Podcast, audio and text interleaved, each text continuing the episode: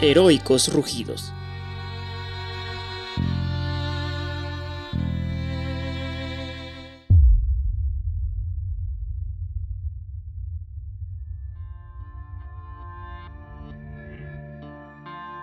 Después de todo lo que Gómez había dicho, no sabía por dónde comenzar. ¿Militares? ¿Tienes militares luchando a tu lado? Pregunto mientras Hunter le sonríe al teléfono. Tuve una visión al futuro y no mentiré. En esa visión perdíamos pues no éramos lo suficientemente grandes para luchar contra la bestia y los militares, así que decidí incluir militares en esta defensa, con la esperanza de tener mayores posibilidades de detenerla. Tienes un don, Gómez. Tengo más de uno, directora. Soy como un dios en Tony Island. Dice Gómez y yo sonrío fugazmente. Todos los militares estaban en posición, todos expectantes a que llegara la criatura. Díganme que están cerca, o al menos traen mejorados. Por un par de segundos solo logro escuchar silencio y ahí es cuando comprendo la magnitud de la guerra civil en SMIED. ¿Murió Ian? Antes de escapar fue herido de gravedad, él subió por su amor hacia ti pero no creo que llegue. Ian perfeccionó mi técnica de combate para yo poder luchar contra mejorados, digo mirando al aire. Durante años pude hablar con ustedes y nunca lo hice. Con usted, directora, con Ian, con Hunter y solo supe de ustedes minutos antes de destrozarme la mente o de ser comido por una bestia que no sé de dónde carajo salió. La voz de Gómez se escuchaba entrecortada. Recuerda tu entrenamiento, Gómez. No te acerques al abismo. Lo siento, Ann. Llegué al abismo hace horas y si no hubiera sido por Full Hardy me habría asesinado, mandando todo mi esfuerzo a la mierda. Hunter niega en desaprobación. Yo sé que tu sueño es caer y que tu nombre se convierta en leyenda pero no te arriesgues así. Lo siento, hermosa, pero no tienes idea lo que es enfrentarse a una bestia de 70 metros. Yo intentaba explicarles lo que se sentía el estar frente a algo con tanto poder. Hace que te pongas los pies en la tierra y pierdas todas esas tontas ilusiones sobre que eres el ser más poderoso del mundo, digo sintiendo vibraciones en el suelo. Debo irme, la lucha está a punto de comenzar. Ten cuidado, iremos por ti, dice la directora Johnson. Sube a un edificio y enciende tu bengala al menos 5 minutos antes de las 600 horas. Ten mucho cuidado, no intentes ser el héroe, te necesitamos vivo para recuperar ese MIED y para que tú y yo recuperemos el tiempo perdido. Te amo, Hunter, digo al ver a la criatura entre los edificios. Te amo, Gómez. Yo corto la llamada y me preparo para el último ataque. Te veo cuando todo esto termine, digo al tiempo que nuestro grupo de militares comienza a disparar. ¡Fuego a discreción! ordena el teniente Morgan. Fulhardy me abraza y después corre a su posición pues los militares no tardan en llegar. La criatura, al recibir los primeros disparos, se abalanza contra nosotros, dejando en evidencia las heridas que había recibido en la noche. Aún hay esperanza, pienso al ver cómo ya no tenía una pierna ni parte de la cola, y de cómo su piel ya tenía distintos tipos de heridas. La llamada con Gómez nos había dejado a ambas muy impresionadas. El chico había tenido una premonición al futuro, las cuales no eran muy frecuentes pero siempre eran verdaderas. Tenía noción de la ley justicia y había logrado convencer a un escuadrón de militares para que asesinaran a otros militares. Ese chico había podido, ese chico habría podido acostarse con cada una de las mujeres en ese MIED y nosotras ni siquiera lo habríamos notado. Hunter y yo sonreímos. Hunter piloteaba el helicóptero mientras yo comenzaba a preguntarme de dónde había salido ese monstruo. La bestia entró con salvajismo a Hells Bay, así que Mike y yo nos abalanzamos a la criatura, notando que la bestia es seguida por un escuadrón de militares, los cuales al notar nuestra presencia se dividen tanto para atacarnos a nosotros como al monstruo. ¡Traidores! Logro escuchar entre el bullicio de las balas rugidos y gritos. En el perímetro, Full Hardy y los militares mantienen a raya al escuadrón mientras que Johnny, Mike y yo luchamos contra la criatura directamente. Los minutos pasan muy lentamente, llenos de caos y a pesar de que nuestros esfuerzos serían más que suficientes para destruir a cualquier adversario, la criatura parecía no inmutarse. Las balas no lograban penetrarla, los golpes no lograban derribarla. Y mi telequinesis aquí parecía ser más un poder imaginario que uno real. Y fue en medio de toda la destrucción cuando encontré una posible forma en la que podríamos acabar con ese monstruo. Debemos dirigir los ataques a un punto específico, dije al aire, al tiempo que arrojaba un autobús al hocico de la bestia. Debo ir con el teniente, mantén a la criatura ocupada. Le digo a Mike, pues si la criatura comenzaba a tener menos presión, la misma podría centrarse en acabar con nosotros. Mike acepta y yo corro por las calles de lo que alguna vez llamé mi hogar, para lograr llegar al teniente Morgan. El teniente Morgan dirigía a sus hombres desde uno de los tanques. Necesitamos unir todos los disparos a un punto específico, teniente. El teniente asintió con la cabeza y me arrojó un radio. Dinos a dónde disparar, dijo el teniente dándome la completa autoridad sobre su escuadrón, como si yo tuviera todas las respuestas. Yo coloco el radio en mi traje táctico y regreso a donde Mike, pasando bajo las patas de la bestia, mientras el teniente prepara los cañones para disparar. Debemos concentrar los disparos en la pata delantera derecha, Será más fácil derribarla si nuestro objetivo son las patas, pensé. Acto seguido, tanto militares como vigilantes comenzaron a atacar la pata de la bestia. Mike la golpeaba directamente en la base a solo escasos metros de las explosiones generadas por los tanques del teniente Morgan. Yo por mi parte continuaba arrojándole automóviles y piezas de concreto. La bestia balanceó por la calle, dio un fuerte rugido, solo unos segundos antes de que una de sus patas se partiera a la mitad. ¿De dónde crees que haya salido esa bestia? Preguntó al aire mirando al cielo estrellado. El rostro de Hunter se ilumina como si supiera perfectamente la respuesta. Hunter toma aire y comienza a hablar. La ley justicia fue presentada hace meses por el general Boss. Yo me enteré gracias a que conozco a alguien en la cámara, el cual me advirtió que él podría estar planeando algo.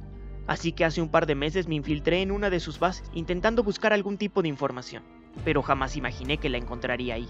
Hunter relata que encontró armaduras, trajes, armas y sueros con los que intentarían hacer una nueva generación de mejorados, pero ahora controlados por el general Boss. Las armas y trajes estaban a 5 o 10 años de estar operativos, pero con los sueros parecían haber tenido más suerte. Según Hunter, los sueros incrementaban fuerza, resistencia, velocidad, musculatura y altura.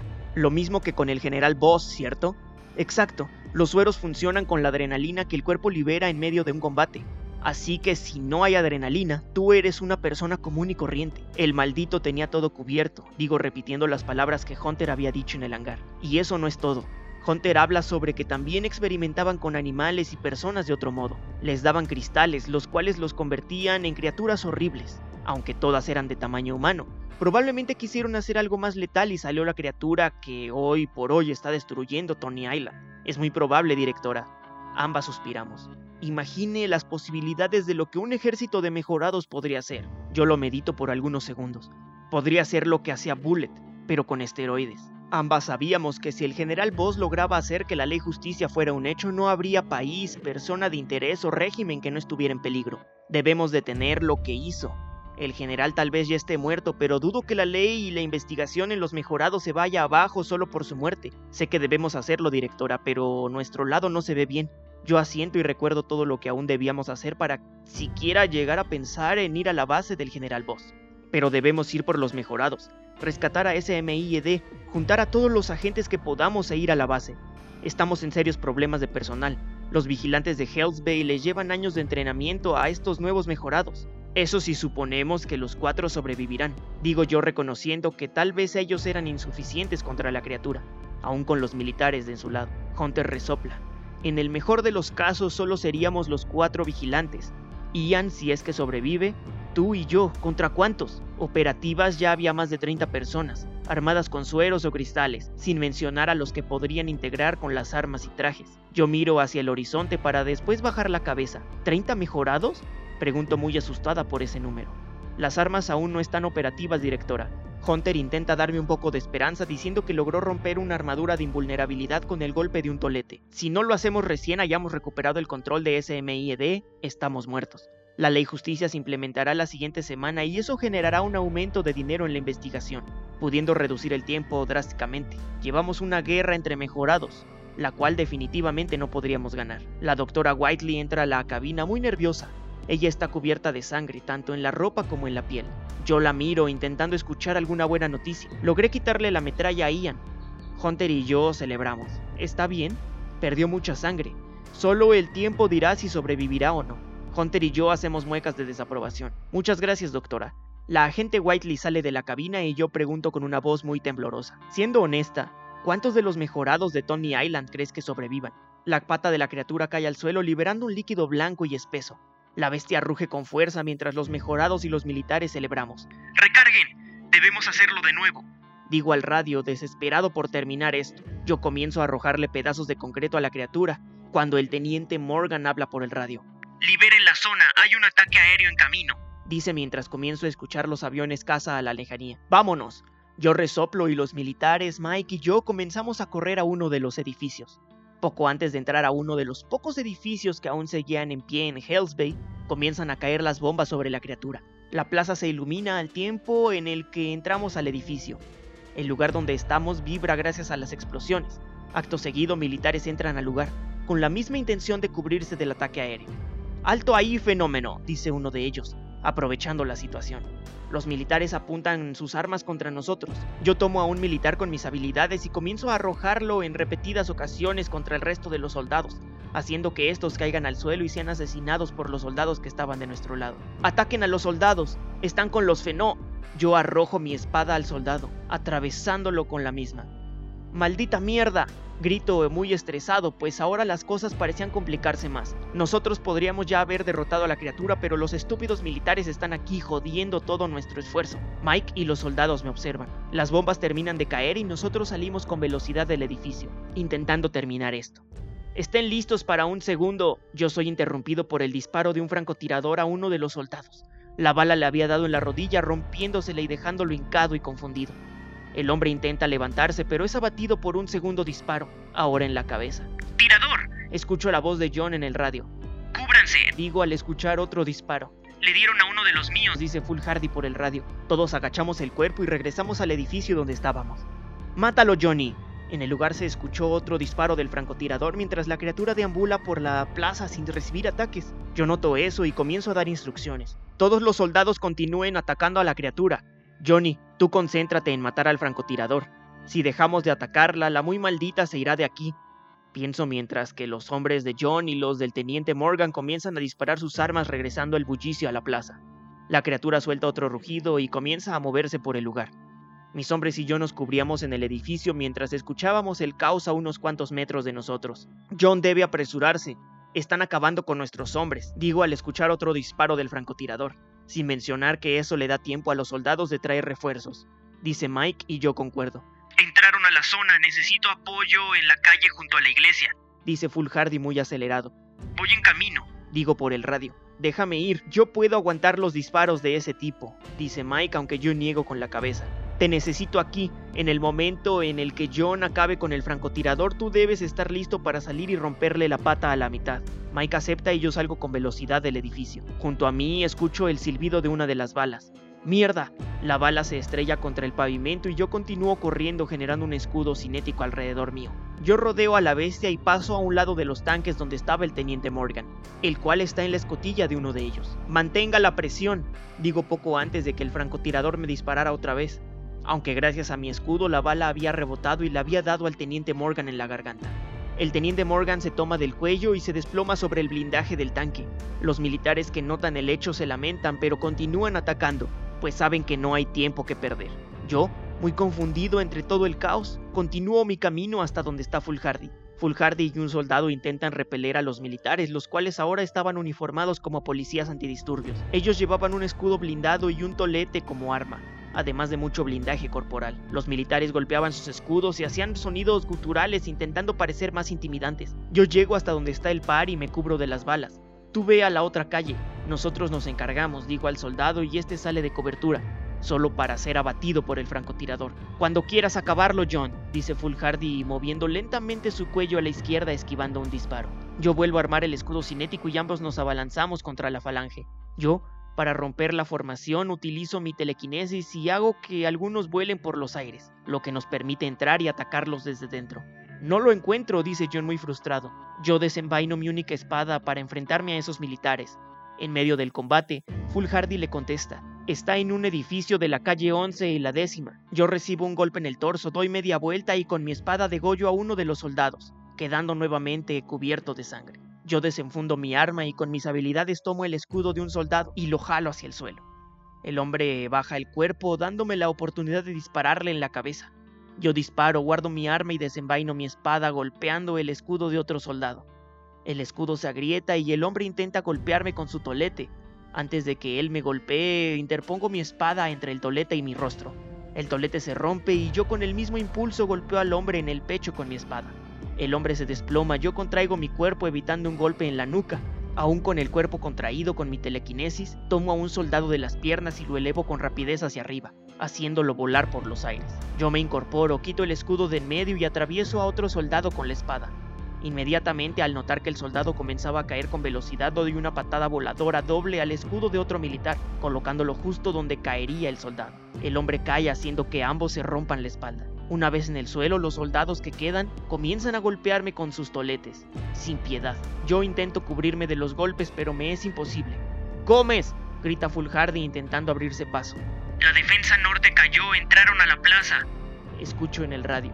Pelea un poco más, me digo a mí mismo, pues ya los golpes y el cansancio físico comenzaban a ser un factor importante, sin olvidar la cuerda floja en la que se encontraba mi mente. Yo me concentro en mi siguiente movimiento y lo ejecuto sin más. Yo uso mis habilidades para hacer una explosión cinética. La misma termina por lanzar a los soldados y a Full Hardy por los aires, dejándome completamente solo en el suelo. Yo me incorporo muy desorientado y escupo sangre al pavimento, para después ser embestido por Full Hardy. Acto seguido escucho el impacto de una bala contra el pavimento. Ambos rodamos por el suelo evitando los disparos y yo me disculpo, a lo que Full Hardy contesta. Yo habría hecho lo mismo, tu vida estaba en riesgo. Full Hardy carga contra uno de los pocos militares que intentan levantarse. Yo lo invito y me abalanzo contra otro, estrellándome en la nuca contra uno de los edificios. El silbido de otro disparo hace que me tire al suelo. Ya en el suelo yo pateo al último soldado en pie, solo que ahora le aplico telequinesis a la patada. Las costillas del soldado se rompen y este se desploma. Yo permanezco en el suelo cuando escucho el sonido de otra bala, únicamente que ahora no escucho el impacto. Objetivo eliminado. Escucho un suspiro en mi radio. Johnny había logrado asesinar al francotirador. Debemos ir por la bestia, digo sin tomarme un solo momento para descansar. Yo intento levantarme, pero mis piernas ya son muy pesadas y estas me hacen tambalear y caer al suelo. En el suelo, sin quitarle los ojos de encima a la criatura, nuevamente escupo sangre y doy un segundo intento de levantarme. Siento mucho dolor en todo el cuerpo y especialmente en las rodillas y tobillos, las cuales han cargado el peso del traje táctico toda la noche. ¡Vamos! grito a Full Hardy, pero noto que a él también la noche le ha cobrado factura. Full Hardy vomita gracias al cansancio. Toda la noche los cuatro hemos luchado sin pensar en nada más que destruir a la criatura, sin preocuparnos de que también nos destruiremos a nosotros. Full Hardy se incorpora muy tambaleante y el verlo así me hace dudar de que aún tengamos posibilidades. Full Hardy asiente y ambos corremos, lo más rápido posible hacia la criatura. Entre los disparos, el dolor físico y mi obsesión por la bestia, no puedo dejar de pensar en que esta había sido la primera vez que había visto a Full Hardy como lo que era, un humano. Alguien que se cansa, siente y sufre igual que todos, no como ese ser omnipotente tal y como lo había visto todos estos años. Ambos corremos por la calle. Full Hardy me sigue a la distancia. Es hora de terminar esto, digo sin quitarle los ojos de encima y dejando mis dudas de lado. La misma idea de que ella continuara con vida me volvía loco. Las chicas llegarían pronto y yo no había podido detenerla. Si no la detenemos lanzarán bombas de verdad mandando toda esta ciudad a la mierda. Eso era algo que no permitiría. De vuelta en la plaza yo le arrojo un pedazo de concreto.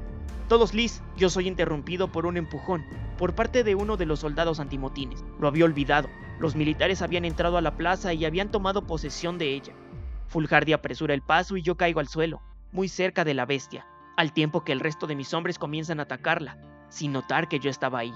El monstruo tambalea por la plaza y ahí es cuando todo el plan se va a la mierda. Una de las patas se dirige a mí y en un acto muy instintivo yo intento detenerla con mis habilidades, solo para terminar de joderme la cabeza. La pata de la criatura no se inmuta por mi esfuerzo y esta cae sobre mi brazo izquierdo aplastándolo completamente. Yo me retuerzo del dolor y en un intento desesperado por quitármela de encima, comienza a golpearla con mi otra mano, mas no consigo nada más que lastimarme los nudillos. La criatura no se mueve y me percato de que mis sentidos comienzan a desvanecerse. Lentamente mi vista comienza a nublarse. Los sonidos comienzan a escucharse lejanos y sordos, al igual que mis habilidades de concentración.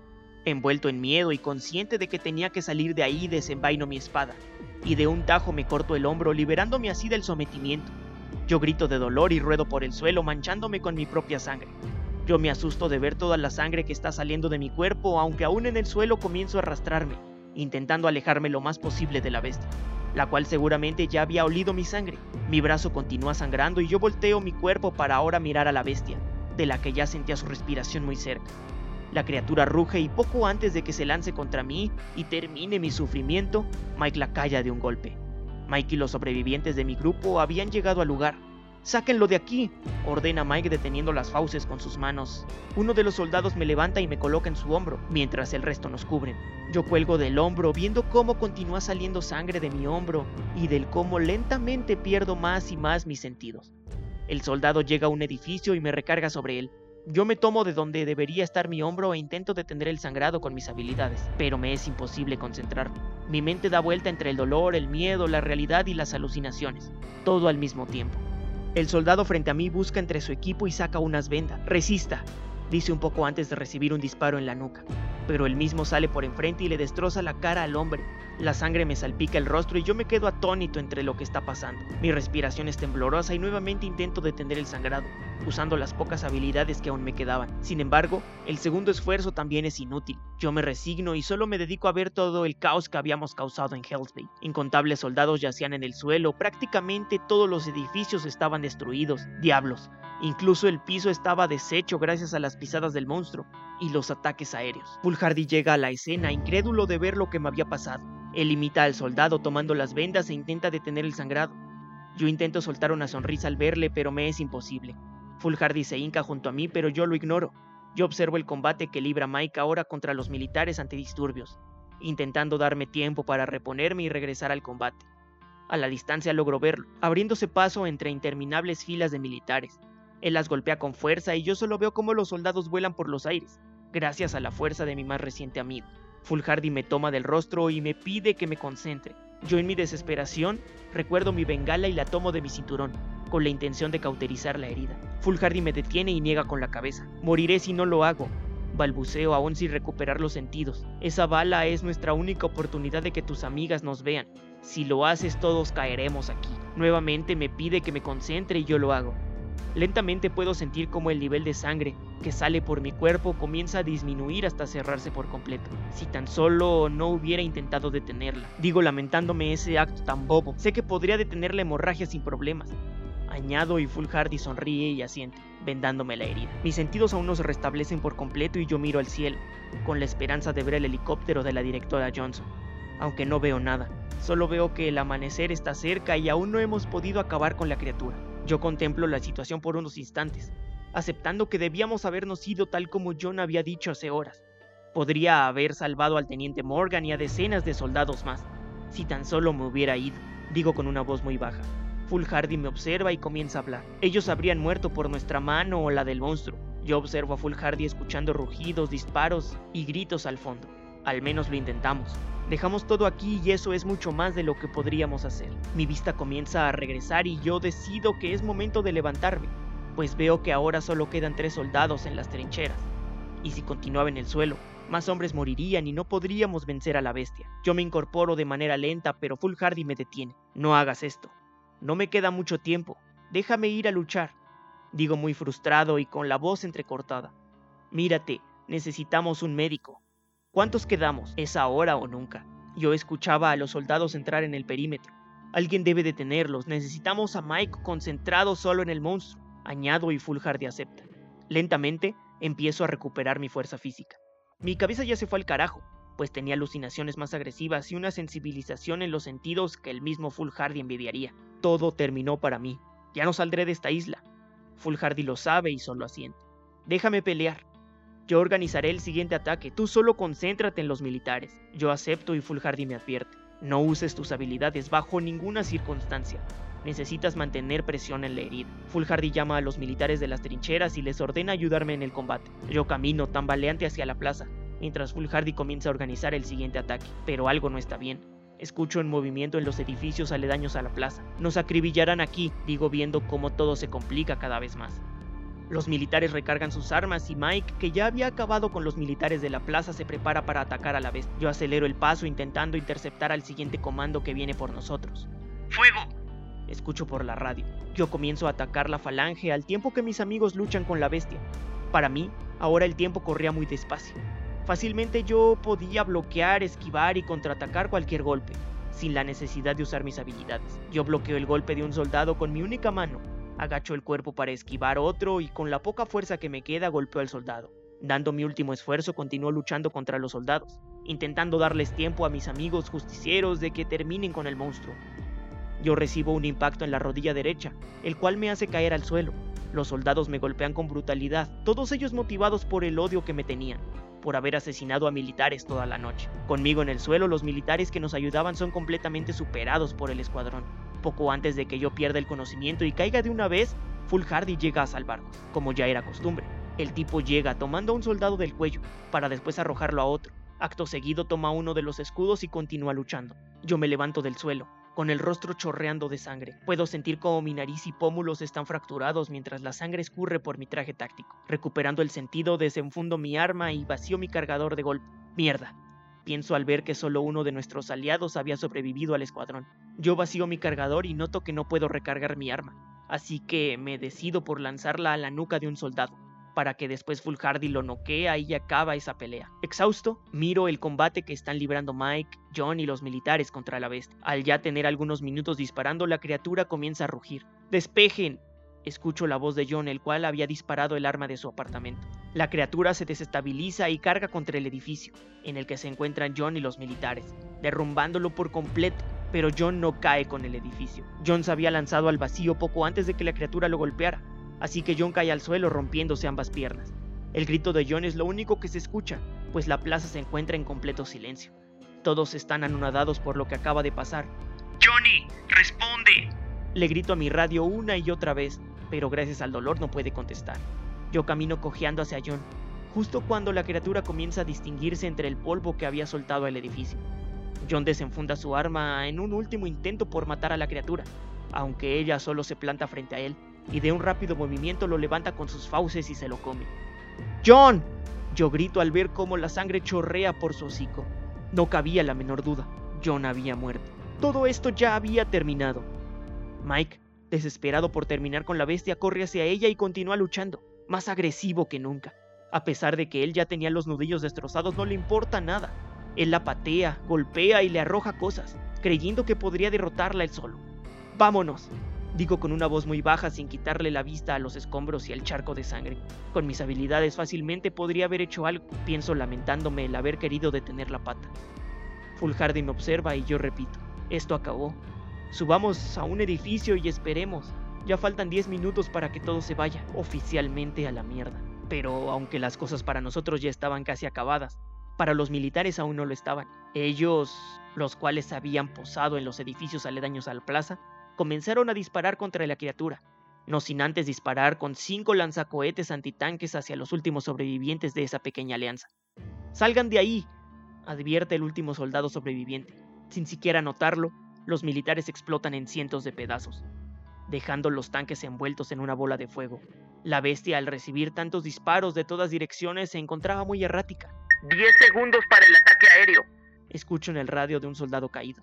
Debemos irnos, Mike. Full Hardy, el único militar y yo corremos al único edificio que queda en pie, mientras Mike continúa luchando. Yo volteo para gritarle nuevamente a Mike, cuando las bombas comienzan a caer iluminando todo el lugar por algunos instantes. Toneladas de explosivos caen en la plaza y yo no logro ver a Mike por ningún lado. Full Hardy me empuja para que entre al edificio. Al edificio entra primero el militar, después yo y al último Full Hardy. En el lugar, somos recibidos por dos militares, uno de ellos se abalanza sobre el único soldado sobreviviente y le atraviesa el rostro con un cuchillo. Del mismo modo, el otro soldado me apuñala en el estómago, pero antes de que vuelva a hacerlo, Full Hardy le lanza su cachiporra al rostro. La acción hace que yo caiga al suelo, cubriéndome la herida.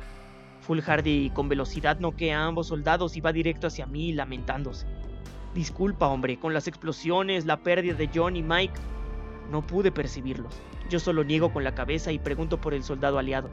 Fulhardy me responde que está muerto. Yo me recargo en la pared del edificio mientras continúan cayendo misiles a la plaza. ¿Logras captar a Mike? Pregunto sintiendo cómo mi mente termina por colapsarse. Solo quedamos tú y yo, dice Fulhardy quitándose el casco. Mi corazón se acelera por ver por primera vez su rostro. Yo intento concentrarme para captar cada pequeño detalle de su cara. Él tenía el cabello color castaño, ojos almendrados, labios carnosos, una barba de un par de días y una mirada que inspiraba mucha confianza. Mucho gusto, digo con sarcasmo, levantando mi temblorosa mano. Fulhardy sonríe y la sostiene. El ataque aéreo cesa y ahora solo logro escuchar los disparos de los rifles. Cada vez me es más difícil concentrarme. El dolor físico y la pérdida de sangre, el cansancio y el colapso han tomado todo de mí. Ya vete, digo con la voz muy débil. No me iré sin ti. Debes hacerlo. Estoy perdiendo mi última barrera mental.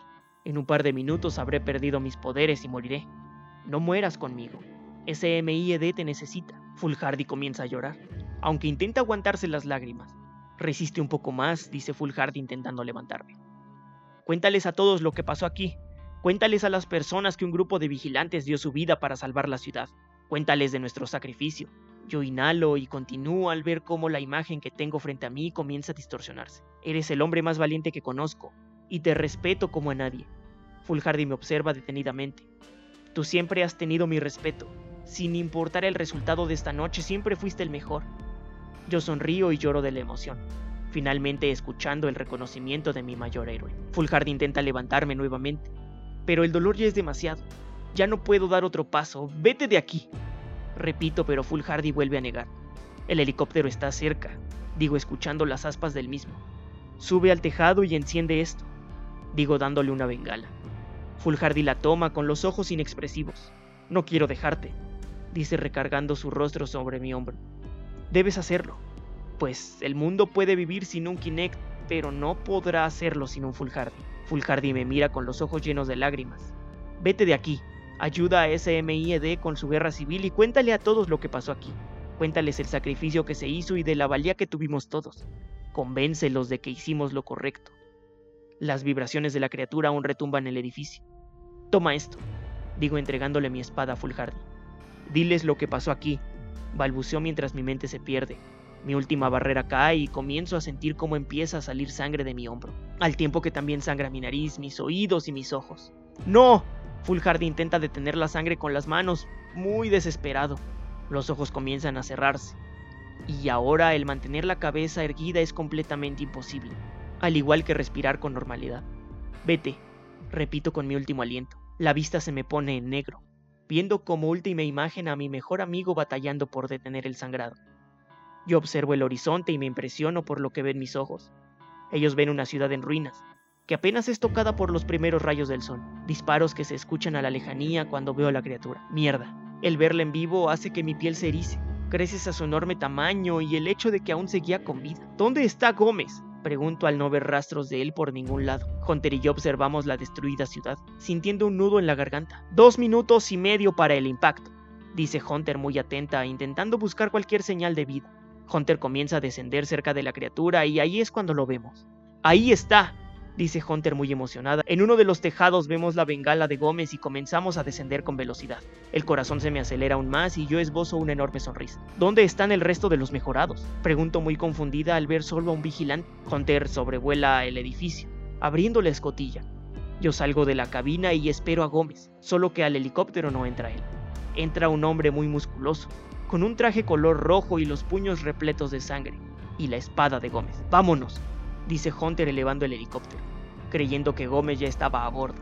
El agente Bennett entra a la cabina y Hunter sale para recibir a Gómez, aunque al igual que yo, se sorprende de ver a este vigilante. El hombre está cubierto de sangre y parece estar en shock, pues tenía la mirada de los 100 metros. ¿Dónde está Gómez? Pregunto incesantemente aunque el hombre solo mira a la nada y niega con la cabeza. El helicóptero continúa su marca hacia las afueras de la ciudad, cuando Hunter se hinca junto al hombre. ¿Qué pasó? Pregunta con el rostro envuelto en tristeza. El hombre voltea levemente y solo dice, todo, entregándole la espada a Hunter. Un minuto y medio para el impacto, dice el agente Bennett al aire. El helicóptero vuela con velocidad, dejando atrás la ciudad y con ella la era de los vigilantes.